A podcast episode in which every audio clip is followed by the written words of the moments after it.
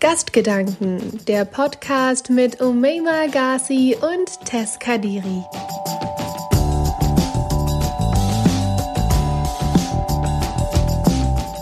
Wir profitieren besonders von jenen Menschen, die die Welt gerade anders sehen als wir. Das sagt Thomas Ide. Er ist Facharzt für Psychiatrie und Psychotherapie. Aber stimmt es wirklich immer? In Freundschaften könnte das etwas anders sein, entgegnet im Gespräch mit Deutschlandfunk Nova Svenja Wirz vom Institut für Philosophie an der Universität Düsseldorf. Sie sagt nämlich, wenn wir uns neue Freundinnen und Freunde suchen, ist immer ein gewisses Maß an Gemeinsamkeiten nötig. Sie hat unter anderem dazu geforscht, wie tolerant wir in Freundschaften sind. Jetzt ist natürlich die Frage, wie tolerant bist du, Tess, in Freundschaften? Ich glaube, dass die Frage vor allem ist, von welcher Position man ausspricht. Also ich als migrantisch geprägte Person kann bei manchen Themen einfach nicht tolerant sein. Also wenn du sagst, ha, ich stehe so und so zu, ähm, ich weiß nicht, zu Fitness oder zu irgendeinem ganz belanglosen Thema in meinem Universum, dann bin ich halt so cool. So, wenn du sagst, du magst keine Äpfel, und das ist halt auch ein, ich meine, emotionales Thema. Ich finde, rote Äpfel sind das Einzige, was man supporten kann. Manche meiner Freunde mögen grüne Äpfel. Ich werde die Freundschaft dann aber tatsächlich nicht abbrechen. Ich weiß, es ist schockierend, aber ich akzeptiere solche Meinungen. Wenn es dann aber darum geht, dass jemand rassistisch ist, dass jemand eventuell zum Beispiel total gegen die EU ist oder so. Oder solche Meinungen, die ich persönlich nicht supporten kann und die in meinem Universum wichtig sind für mich, einfach sehr wichtig in meinem Leben oder Teil meiner Identität, dann kann ich nicht sagen, ha, schwamm drüber, ist ein netter Mensch, dann ist diese Person einfach nicht tolerierbar für mich. Aber was ist das bei dir, Omeima? Hast du irgendwelche Tabuthemen, wo du dann sagst, so nee, da diskutiere ich nicht mehr? Also ich sehe das ähnlich wie du. Man kann sich natürlich irgendwie über die Nagellackfarbe streiten, aber man kann sich über Menschenrechte nicht streiten. Also es kann keine Meinung sein zu sagen, du findest Homosexuelle sollten ähm, nicht die gleichen Rechte oder beziehungsweise nicht die gleichen Freiheiten genießen wie heterosexuelle Menschen zum Beispiel. Das ist dann keine Meinung, sondern Hass und Diskriminierung. Da kannst du auch nicht mit Empathie entgegenwirken oder irgendwie versuchen, da den Menschen zu verstehen, weil ich weiß nicht, aber wenn man, ich bin immer manchmal ganz froh darüber, wenn ich einige Menschen nicht verstehen kann, weil das zeigt mir dann, dass ich noch einen gesunden Menschenverstand habe. Und Hass kann man nicht verstehen. Das kann man nur, ja, ich sag mal, boykottieren oder dem entgegengehen. Das sind so Tabuthemen, die für mich gar nicht mehr klar gehen, wenn man irgendwie versucht, Menschen ihre Menschenwürde abzusprechen und das irgendwie als Meinung zu verpacken.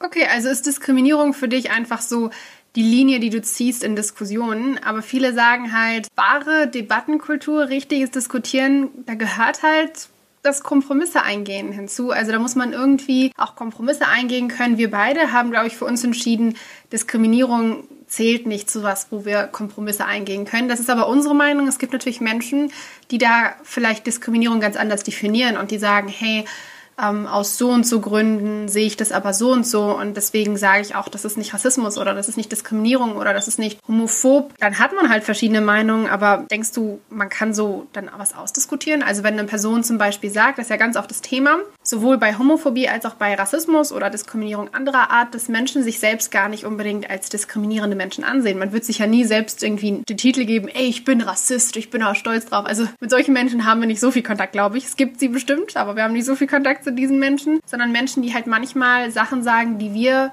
persönlich, wir beide, vielleicht schon als diskriminierend einschätzen würden. Was macht man aber, wenn die andere Person sich gar nicht als diskriminierend einschätzt und nur sagt, das ist meine Meinung? Kann man da Kompromisse eingehen?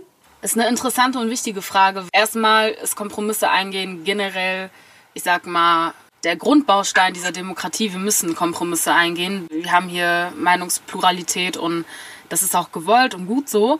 Nur Beziehungsweise finde ich es, glaube ich, sogar wichtig, dass man eben ins Gespräch geht mit diesen Leuten, um einfach herauszufinden, wie viel kann ich tatsächlich bewirken.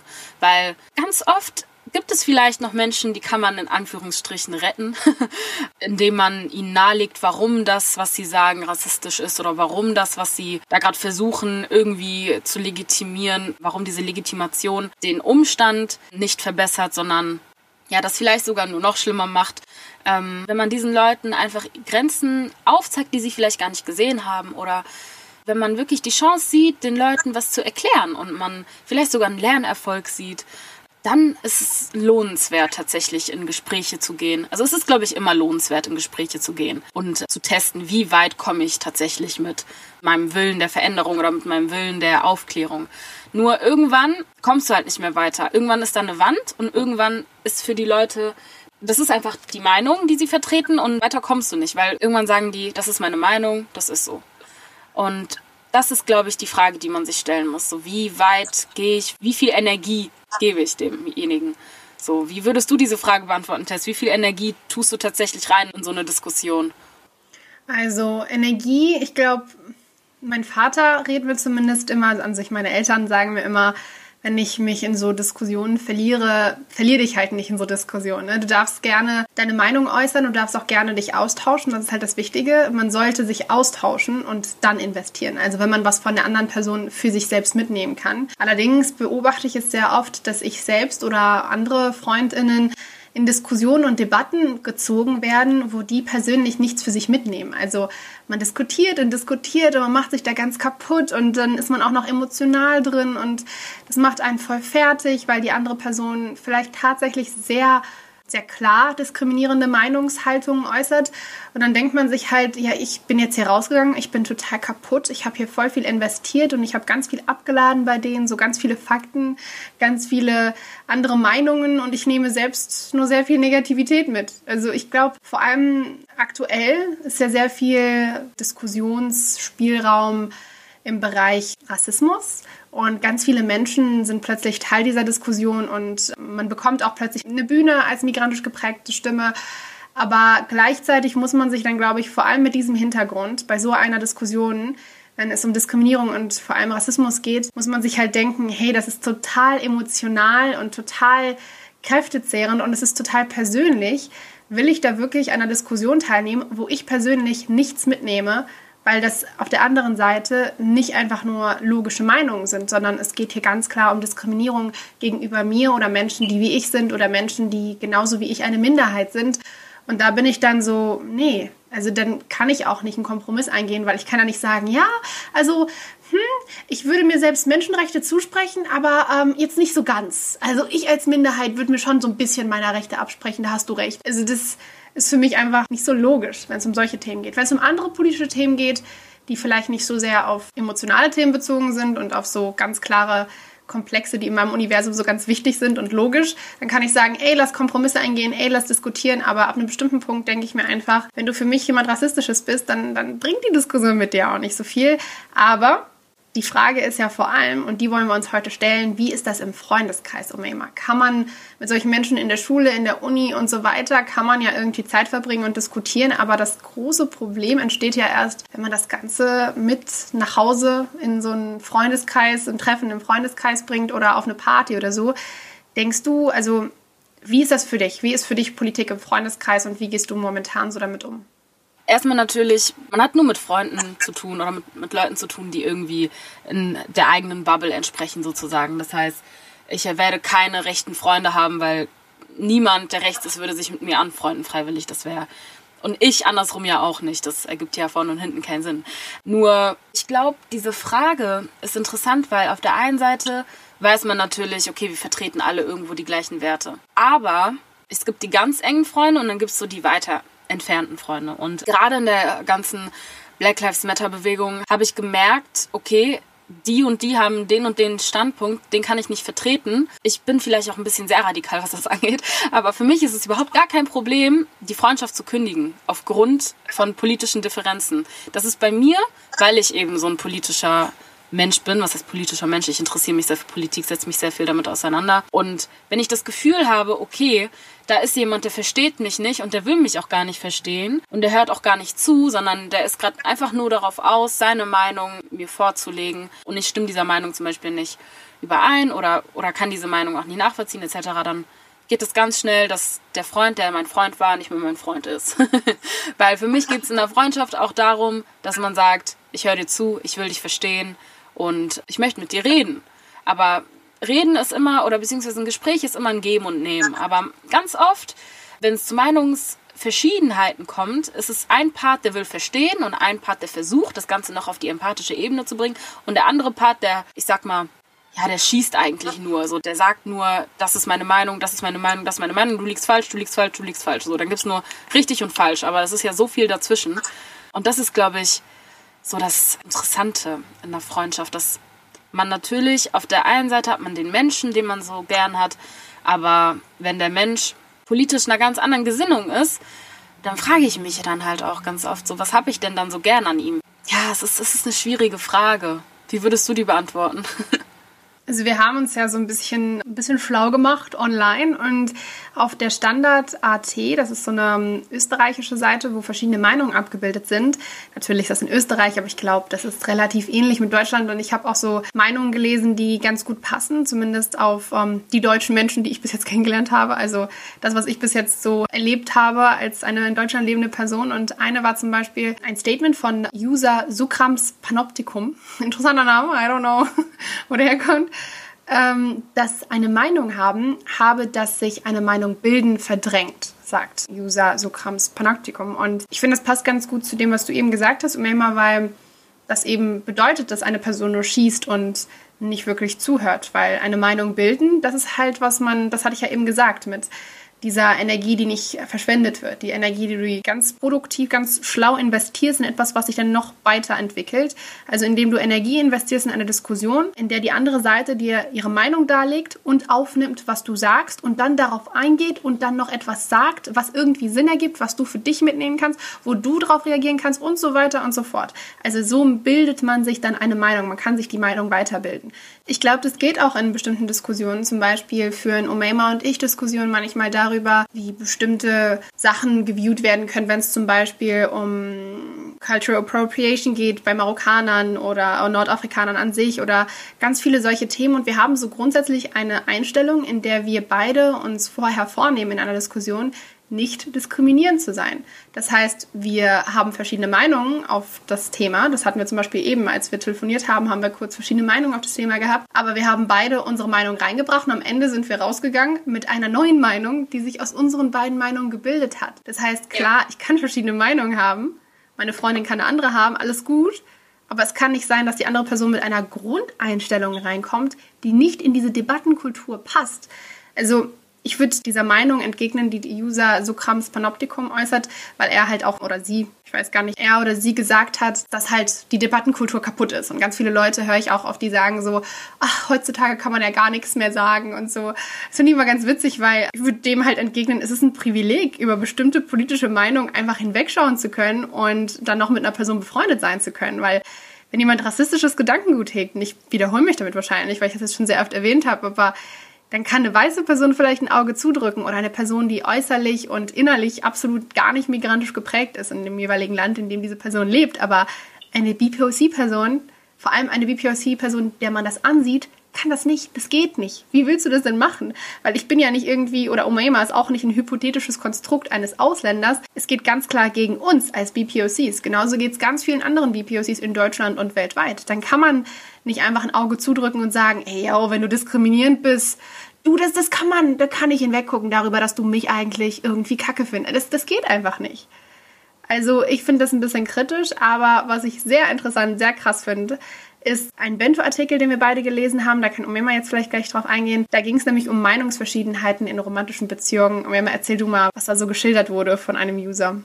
Da ging es um das Problem oder die Problematik, dass ein heterosexuelles Paar der Mann ist verliebt in eine Konservative und hat sich die Frage gestellt, was soll ich nun tun? So, was, was kann ich jetzt machen? Und da hat die Psychologin geantwortet, dass man zuerst über den Frust hinwegkommen muss, weil das natürlich frustrierend ist, wenn die Freundin den eigentlichen Vorstellungen nicht entspricht, beziehungsweise nicht den Vorstellungen sogar, sondern den eigenen politischen äh, Werten nicht entspricht und das natürlich auch mit einem großen Gefühl der Enttäuschung verbunden ist. Und das ganze Trauer und Ärger beinhaltet, das heißt eine geballte ja, Kraft der Emotionen. Das Ganze zerbricht erstmal das Ideal der Freundin, beziehungsweise man ist erstmal enttäuscht und man blickt der Realität ins Gesicht. Das heißt, man sieht das Bild der eigentlichen Idealfreundin zerfallen und blickt der Realität entgegen. Und äh, das ist, glaube ich, also gerade wie die Psychologin das beschrieben hat, auf emotionaler Ebene auch eine Achterbahnfahrt der leider negativen Gefühle Das ist natürlich krass, weil gerade in einer Beziehung, wo man die Person liebt, mit so einem Rückschlag irgendwo auch zu kämpfen zu haben, ist halt total krass. Und jetzt ist natürlich so die Frage, wie geht man damit um? So, was kann man tun? Also, was die Psychologin danach noch gesagt hatte, war, dass man jetzt vor allem konfrontieren muss. Also, man muss das Problem da ansprechen, wo es ist. Also, man kann dann, man hat jetzt die Person so nackt vor sich stehen, so mit ihr all ihren Problemen. Und jetzt muss man halt draufdrücken und sagen, ey, yo, ähm, ich finde das nicht gut. Und ähm, da waren auch viele krasse Beispiele davon, dass diese Frau auf einem Treffen von der AfD war und meinte, ja, also fand ich jetzt nicht so schlecht dort. Und es wurde dann so krass, dass sie gesagt hat, nachdem die einen Film geguckt haben über Nazi-Jugend, eine Frau, die sich da verloren hat, dass es ja auch nicht okay ist. Das fand ich ganz witzig. Ähm, hat sie allen Ernstes gesagt es ist jetzt auch nicht so gut, die jetzt alle so negativ zu pauschalisieren, die Nazis. Da war ich halt wirklich kurz verwirrt. Da habe ich halt gedacht, wie sehr muss man eine Person lieben, wenn das deren Gedanken sind. Also da haben wir uns auch, wir haben das ja davor schon miteinander durchgesprochen und Umayma und ich waren dann wirklich so kurz, also du musst doch wissen, mit wem du befreundet bist. Habt ihr nie ein Gespräch über Nazis geführt? Also, als ich diesen Artikel gelesen habe, habe ich mich kurz gefragt, ob ich diesen Film mit FreundInnen gucken muss, um sicherzugehen, dass da nicht irgendwelche Sympathisanten mit sind. Weil das fand ich krass. Für mich wäre zum Beispiel, und ich glaube auch für dich, Umayma, wäre klar, dann ist die Freundschaft vorbei, oder? Definitiv. Ja, aber also wie gesagt, ich glaube, es ist schwer für Leute, die nicht die gleichen Werte vertreten, wie wir, sich mit uns anzufreunden, weil wir sehr laut sind, was unsere Werte angeht. Und es ist eigentlich jedem Außenstehenden klar, der einmal auf unserem Instagram-Profil war, was für Werte wir vertreten. Deswegen, ich glaube, wir würden nie in so eine Situation kommen, wo wir richtig geschockt sind vom Gegenüber, dass der irgendwie auf einmal rechts ist, weil ich glaube, kein Rechter würde oder keine Rechte würde sich mit uns freiwillig anfreunden. Außer sie will uns irgendwie physisch schaden. Aber ähm, ansonsten gibt es da keine Beweggründe. Das Ding ist halt, ich glaube schon, dass wir so eine Ausnahme ausmachen. Also ich habe schon FreundInnen, die eine andere Meinung haben, die jetzt nicht unbedingt in die Nazi-Richtung geht. Ich glaube, also deswegen fand ich diese Aussage auch so krass, weil ich glaube, im gesamten Verständnis Deutschlands als Kollektiv ist klar, dass Nazi-Sein äh, nicht gut ist. Also es gibt so bestimmte Meinungen, die sind noch irgendwie äh, salonfähig, aber so Nazi-Sein, das haben wir, glaube ich, abgelegt. So, äh, also das, das sagt man ja nicht einfach offen, das macht man ja heimlich mit anderen Nazis, wenn überhaupt, aber das sagt man nicht irgendeinem Typen, den man gerade kennenlernt. Deswegen fand ich das, wie gesagt, sehr witzig. Also müsst ihr euch den Bento-Artikel definitiv durchlesen. Da haben wir das gefunden. Aber ich habe schon, muss ich sagen, weil ich einen sehr deutschen Freundeskreis beziehungsweise sehr weißen Freundeskreis, also nicht migrantisch geprägten Freundeskreis hier an der Uni habe und auch generell immer hatte, weil ich auf einer dominant weißen bzw. deutschen Schule war und auch an einer dominant weißen Uni bin, habe ich gemerkt, und einen dominant weißen Studiengang belege, dass es schon so ist, dass ich mit vielen nicht migrantisch geprägten Menschen zu tun habe und Menschen, die sich einfach nicht als Minderheiten ansehen oder nicht als Minderheiten angesehen werden und deswegen oft Diskussionen führe, zum Beispiel in Bezug auf Religion oder in Bezug auf Alltagsrassismus, der einfach nicht so anerkannt wird wie Nazi sein. Also ich glaube, ganz oft wird halt der Fehler gemacht in Deutschland und auch weltweit, dass halt sehr kleine Mikroaggressionen oder Rassismus, der halt alltagsfähig geworden ist, nicht mehr angesprochen wird und nicht mehr so zum Problem gemacht wird. Aber es wird halt zum Problem, wenn du oder ich, Umayma, Menschen sind, die mit solchen Menschen reden müssen, die halt Alltagsrassismus akzeptieren und die manche Meinungen haben, die irgendwie okay sind für die Mehrheit, aber nicht okay für uns, weil sie uns verletzen und uns treffen. Das Ding ist halt, dass dir das passiert ist immer, aber nicht im Freundeskreis. Erzähl mal von deiner Story mit deinem Hausmeister. Ja, es ist äh, mein Schulhausmeister gewesen, der ganz interessante Sachen auf Facebook gepostet hat. Und das Ding ist, ich bin 18 und da geht man eigentlich nicht davon aus, dass eine 18-Jährige auf Facebook rumscrollt. Also Facebook ist so sehr für ich will nicht sagen für alte Menschen, aber für Menschen plus 30, 30 plus meine ich. Ja, ich war aber auf Facebook und habe dann auf seiner Seite interessante, sehr interessante und sehr rechte und sehr menschenverachtende Posts entdeckt und war erstmal schockiert und dachte mir, wie kann das sein? Dieser nette Herr, der mich jeden Morgen grüßt und ja, so so glücklich ist, mich zu sehen, hasst mich eigentlich. Also hasst vielleicht nicht mich als Person, nicht mich als Umayma, aber hasst mich als halb Marokkanerin, halb Tunesierin aus Nordafrika stammenden Frau, die Freunde hat, die homosexuell sind und dieser Mann hatte wirklich gegen jede Minderheit etwas. Ich war auch geschockt, wie viel Hass man in sich tragen kann. Und das war so interessant, weil ich mir dachte, wie kann es sein, dass du auf der einen Seite mich magst, aber gleichzeitig meine Leute in Anführungsstrichen hasst? Weil eigentlich ergibt das ja keinen Sinn. Wie kannst du denn mit mir Gespräche führen und heiter und fröhlich sein, aber auf der anderen Seite so viel Hass verbreiten? genau meinen Leuten gegenüber und eigentlich auch mir gegenüber, weil ich meine, ja, ich bin zwar Umayma und ja, ich habe zwar diesen Charakter etc., aber das ändert ja nichts an meinem Ursprung. Ja, das fand ich relativ interessant, weil das mir zum Beispiel auch gezeigt hat, wie unauffällig Menschen ihre politische Gesinnung verbreiten. Also bei dem hätte man es nie gedacht, dass der dieser Gesinnung entspricht, dieser sehr rechten Gesinnung.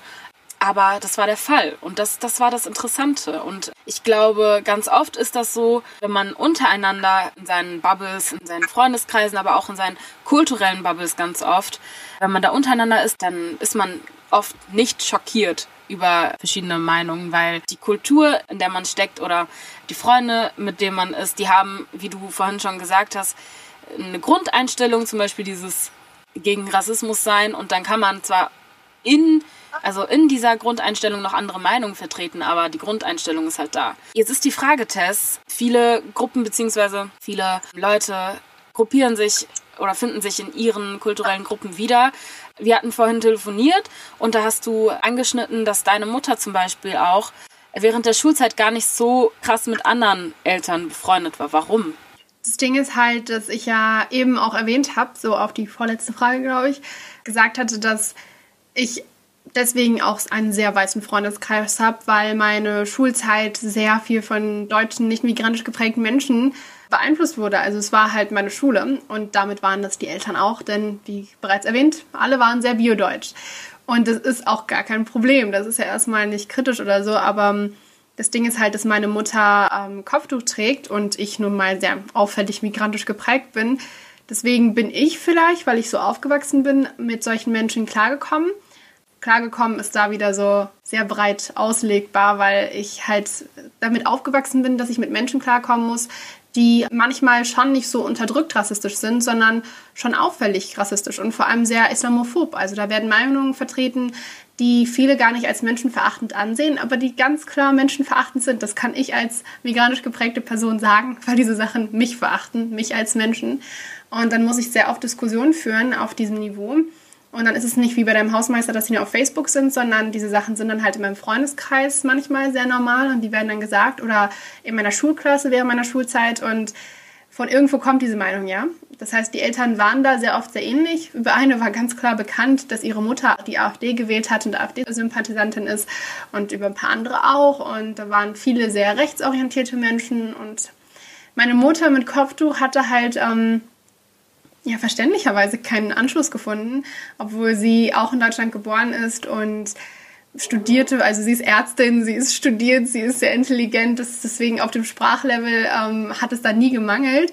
Das Ding ist nur, dass die Leute sehr oft wegen dem Kopftuch ja mit ihr befreundet sein würden schon, aber dass sie es nicht mag und ihre Energie nicht verschwenden möchte, in Menschen, die eigentlich anders eingestellt sind. Während ich es machen musste, weil ich ein junges Mädchen bin und ich niemand anderen hatte, war meine Mutter so, sorry, aber ich habe einen Freundeskreis mit Menschen, die mich respektieren und diese Menschen tun es nicht. Es war zum Beispiel so auf einer Weihnachtsfeier in der sechsten Klasse, da bin ich neu auf diese Schule gekommen, weil wir umgezogen sind. Und dann war ich neu auf dem Gymnasium und es war eigentlich alles ganz cool. Und dann war die erste Weihnachtsfeier und ich habe es geliebt, auf der Bühne zu stehen und irgendwas vorzutragen. Und dann habe ich basically die gesamte Show geschmissen. Also es war, es war fast schon peinlich. So die Einzige, die nicht Weihnachten feiert.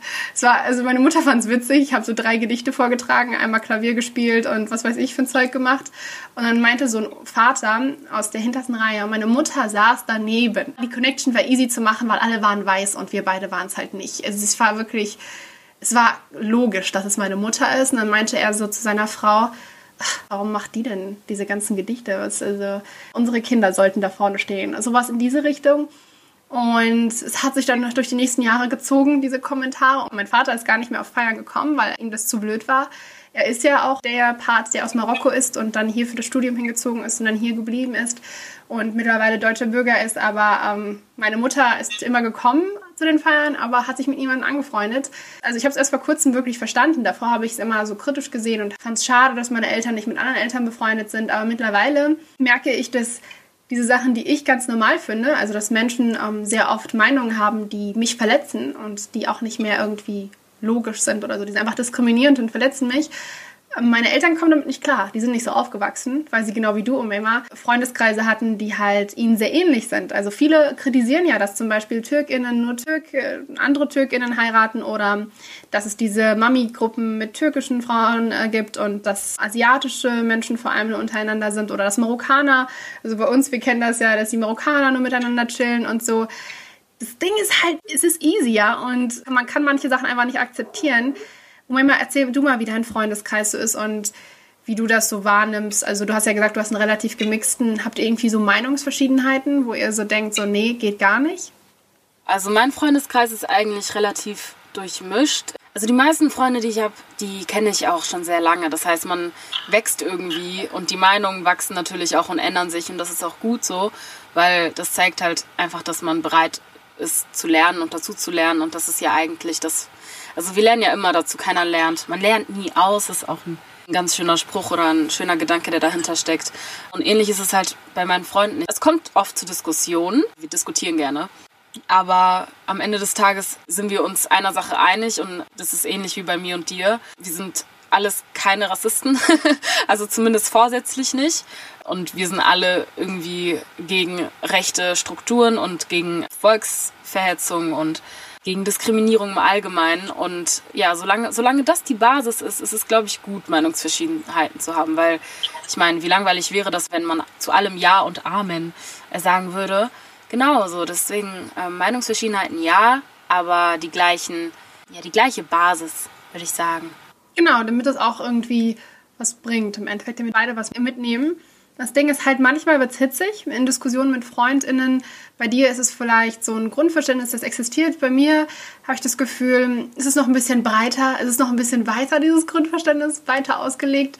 Einfach weil Minderheiten Diskriminierung vielleicht etwas sensibler und anders verstehen als Menschen, die das noch nie erlebt haben und sehr privilegiert aufwachsen, zumindest was ähm, ihre Herkunft angeht und was, ähm, ja, halt Diskriminierung angeht. Die hat man vielleicht als weiße oder als weiß identifizierte Person nicht so oder als biodeutsche Person hier in Deutschland, wohingegen Minderheiten das anders befinden. Da ist vielleicht auch einfach ein anderes Verständnis. Das Ding ist, dass wir versucht haben, so ein paar Schritte oder so ein bisschen Herangehensweisen aus dem Internet und mit unseren eigenen Tipps und Tricks zusammenzustellen. Und eine Sache, die wir gemerkt haben, ist, dass wenn die andere Person nicht aufnehmen möchte, dann ist es egal, wie viel du reinstopfst. Es ist nicht, es passt nicht. Also wenn der Deckel nicht auf den Topf passt, dann kannst du nichts machen. Das wird einfach nichts. Und deswegen sind Fakten oft einfach kontraproduktiv. Also egal, wie viel du reinballerst. Wir kennen ja alle Donald Trumps Meinungen und Donald Trumps Tweets. Da wird jetzt eine richtig krasse Diskussion mit einem sehr intelligenten Menschen und super tollen Argumenten von dieser Person nicht helfen. Das wissen wir ja mittlerweile. Deswegen sind Fakten manchmal eher kontraproduktiv, denn wer in dieses Thema halt so krass investiert hat und beide Seiten sind dann ja auch mal oft äh, total emotional, der wird dann direkt auf Gegenangriff gehen und beziehungsweise man ist dann schnell auf so einer Abwehrhaltung, wo man sich denkt, nein, nein, das ist meine Meinung und da rüttelt jetzt keiner dran. Und ich glaube, das ist uns allen mal passiert, deswegen wissen wir, es bringt einfach nichts. Vielmehr bringt es was, ähm, diese Wut umzuleiten und schlau Fragen zu stellen und äh, wirklich nach der Wurzel zu suchen und zu überlegen, hey, wieso denkt diese Person denn gerade so? Wenn diese Person dann wirklich einfach rassistisch ist, dann kann man aufstehen und gehen, dann bringt es ja nichts zu investieren. Das ist zumindest die Meinung von Umay Mami. Also wir beide denken dann, wir sind da vielleicht auch ein bisschen zu drastisch, aber wir denken uns dann persönlich, wir können da keine Energie mehr verschwenden. Aber wenn du diese Energie investieren kannst und das Sinn ergibt, dann tu es, indem du diese Wut umleitest und indem du Fragen stellst und herauszufinden versuchst, wieso denkt diese Person so? Wieso ist das gerade so? Hinterfrag doch, was du denkst. Nimm irgendwas mit, damit beide Seiten so ein bisschen ähm, von der Diskussion weggehen können und sich denken können, okay, okay, ja. Also vielleicht will man in diesem Moment nicht sagen, hey, du hast recht, aber wenn man nach Hause geht, auf dem Rückweg denkt man sich so vielleicht, ha, okay, da hatte diese Person recht. Oder ah, okay, da hat diese Person vielleicht schon so ein bisschen was angesprochen, wo ich ein bisschen mich selbst hinterfragen muss. Zum Abschluss vielleicht noch ein kurzes Statement von dir, Omeima. Wie gehst du das jetzt an? Jetzt, äh, du hattest die Black Lives Matter-Debatte angesprochen, da wurden ähm, rassistische Diskriminierungen noch ein bisschen visibler öffentlich gesehen mhm. und die Debatte wird immer lauter. Wie gehst du jetzt damit um aktuell, wenn irgendjemand auf dich zugeht oder vielleicht mit dir befreundet ist, befreundet sein möchte und dann Sachen äußert, die einfach diskriminierend, rassistisch oder politisch nicht deinem Gedankengut entsprechen? Also wie gesagt, wenn es jemand aus meinem sehr engen Umfeld ist, dann ist das meistens nicht beabsichtigt und dann lohnt es sich in Anführungsstrichen auch denjenigen aufzuklären. Und wir können alle nur voneinander lernen, wenn wir uns gegenseitig unsere Fehler in Anführungsstrichen wieder aufzeigen. Also wie gesagt, wenn das jemand ist, der mir nahesteht, dann würde ich sagen, ja, definitiv aufklären, gucken, wie weit komme ich. Wenn es aber jemand ist, aus einem weiter entfernten Freundeskreis und ich merke, ich komme nicht so weit mit meinen Erklärungsansätzen, dann bin ich tatsächlich auch jemand, der ganz schnell sagt, okay, die Mühe soll sich jemand anders machen, weil ich habe die Kraft und die Energie gerade nicht. Und ich glaube, es kommt auch vielleicht immer drauf an, in welchem Kontext ähm, oder zu welcher Zeit, in welchem Timing man diesen Kommentaren widerfährt. Wenn das irgendwie direkt nach Hanau ist und Leute zu einem kommen und sagen, hey, bitte sei nicht traurig, äh, hier bist du sicher. Oder ähm, okay, das, das, war jetzt, das war jetzt keine Meinung, aber schon irgendwie ein Statement, was einen dann vielleicht verletzt zu so einer Zeit. Das ist das, was ich meine mit Timing. Wenn man gerade sowieso schon gereizt ist emotional, dann hat man vielleicht gerade weniger Kraft. Aber wenn es wenn es einem eigentlich gerade den Umständen entsprechend gut geht und man gut gelaunt ist, dann hat man vielleicht mehr Energie und mehr Kraft, ja, in gewisse Diskussionen reinzugehen. Aber wie wir ganz oft schon wiederholt haben in dieser Folge, muss man immer gucken, hey, bringt es was? also gehe ich da rein und investiere Energie und komme mit neuen Erkenntnissen raus oder gehe ich da rein und verliere Energie sozusagen und komme am Ende aus der Diskussion raus und habe eigentlich nichts gewonnen. Das will man immer irgendwie vermeiden, aber man sollte immer in Gespräche eingehen. Das ist, glaube ich, so. Wenn man das als Grundsatz hat, so immer irgendwie versuchen, das Ganze auf einer dialektischen Ebene zu lösen, dann kommt man meistens weit, wenn man nicht einen Rassisten vor einen sitzen hat, der in seiner Meinung oder in seiner Ideologie fest verbissen ist. also wir kommen zum Schluss. Meinungen sind Meinungen. Manchmal ist das emotional, aber manchmal juckt es einen persönlich auch gar nicht so sehr. Wenn es zum Beispiel nicht unbedingt um Rassismus nach Hanau geht. Ist ganz gut. Das ist ein ganz gutes Beispiel gewesen, um irgendwann, danach will ich auch nicht hören, dass Rassismus eigentlich nicht existiert in Deutschland. Danach will ich einfach nur Lösungsansätze sehen. Und ich glaube, in dem Moment bin ich dann auch so, tschüss. Aber in anderen Momenten ist es vielleicht so, dass ich sage, hey, lass uns reden. Ist okay. Ich habe gerade Zeit und ich habe gerade Energie. Also je nachdem, wie sehr man emotional investiert ist und je nachdem, wie man sich gerade fühlt, in welchem Zustand man gerade ist, kann man über manche Meinungsverschiedenheiten daher vielleicht hinwegschauen und manchmal vielleicht auch nicht. Aber wie immer ist das schon wieder Meinungssache und ganz abhängig von jeder Person. Das heißt, wir können da keine konkrete Lösung geben. Wir können nur sagen, was wir denken und das haben wir in dieser Folge gemacht. Aber ab jetzt seid wieder ihr gefragt. Also schreibt uns über unseren Instagram-Kanal funky.de oder lest unsere Artikel und reagiert darauf, wenn wir über verschiedenste Themen sprechen oder wie in dieser heutigen Folge darüber sprechen, ob man mit Leuten befreundet sein kann, die eine andere politische Meinung vertreten. Das war's für heute. Bis zum nächsten Mal. Bis zum nächsten Mal. Ihr hörtet Gastgedanken, den Funky Podcast der Funke Mediengruppe mit Tess Kadiri und Umay Magasi.